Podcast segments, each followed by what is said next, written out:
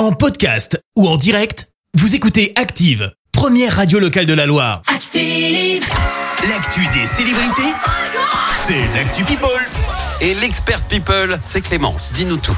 Ouais, on commence par un début de réponse de qui bah, De la famille royale britannique Ah oui. suite au documentaire de Harry et Meghan Markle. On a eu les trois premiers épisodes jeudi dernier, les trois derniers jeudi prochain. Tout ça, c'est sur Netflix. Ouais. Eh bien, le prince William lui a affirmé qu'il ne regarderait jamais le documentaire. Bon. Pourquoi? Eh bien, tout simplement parce qu'il préférerait regarder vers le futur plutôt que de s'apesantir sur le passé. En attendant, le docu bah, fait beaucoup, mais alors beaucoup de bruit, à tel point qu'un pub anglais a décidé de lancer une bière amère pour se moquer Mais du non. prince Harry. Son petit nom, c'est Harry's Bitter, comme l'amertume de Harry en bon français. Mais non. Une bière à moins de 4 degrés avec une petite phrase aussi faible que le nom qu'elle porte. Voilà, voilà. À consommer avec modération, hein, bien évidemment.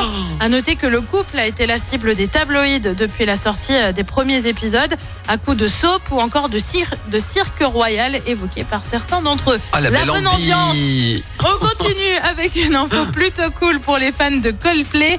Le groupe est de retour en studio. Ils l'ont fait savoir euh, via un tweet. Aucune date n'a en revanche été communiquée quant à un possible nouvel album. Et puis on termine avec une chanteuse qui change de casquette. Taylor Swift va réaliser son premier film. On a encore très peu d'infos hein, sur le sujet, si Ok. ce n'est que ce sera un long métrage. Elle avait déjà réalisé un court métrage, cette fois qui lui a valu un MTV Video Music Awards.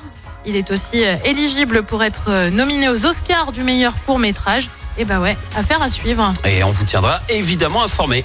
Merci Clémence, je te retrouve dans un instant pour le journal. Et on parlera de cette femme renversée par une voiture à Chazelles-sur-Lyon. Euh, Vernet Caron racheté par Cybergun. Elisabeth Borne actionne une nouvelle fois le 49.3 et puis la France remporte l'Eurovision Junior. Merci à tout à l'heure. On poursuit. Merci, vous avez écouté Active Radio, la première radio locale de la Loire. Active.